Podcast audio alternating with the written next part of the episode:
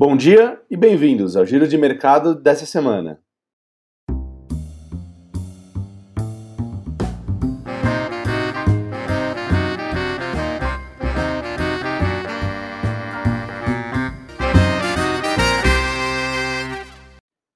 E o Ibovespa segue em alta, fechou a semana passada com crescimento de 1,2% nos 115.128 pontos.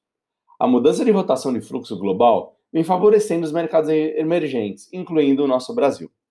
Setorialmente, a alta foi puxada pelas empresas ligadas a commodities e do setor bancário, que se beneficiam de uma melhor perspectiva sobre a recuperação global e doméstica, além de esperanças com a vacina no Brasil e com a notícia da primeira paciente com vacina da Pfizer no Reino Unido.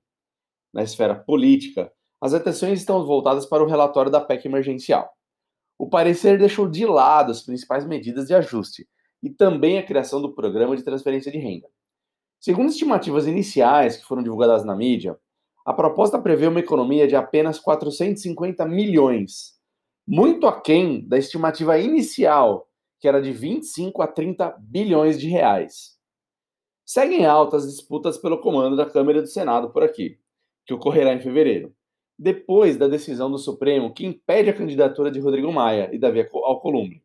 O Senado aprovou na quinta a nova lei do gás, com alterações que exigirão nova votação pelos deputados, mas, para variar, ainda sem data definida. No cenário internacional, esperanças em relação a um novo pacote de estímulos nos Estados Unidos de 916 bilhões de dólares.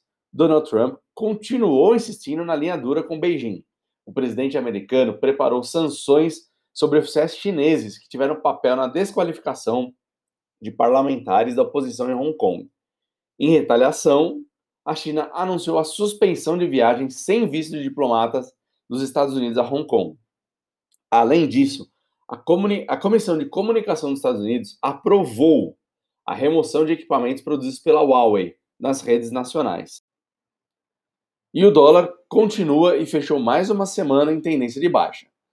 Na semana passada, ele fechou nos R$ 5,06, ou seja, uma baixa de 1,37% na semana em relação ao real. E a semana começa otimista. Os mercados americano e europeu operam em alta nesse momento. E termina aqui mais um giro de mercado. Desejo a todos um bom dia e uma boa semana. Um abraço e até a próxima.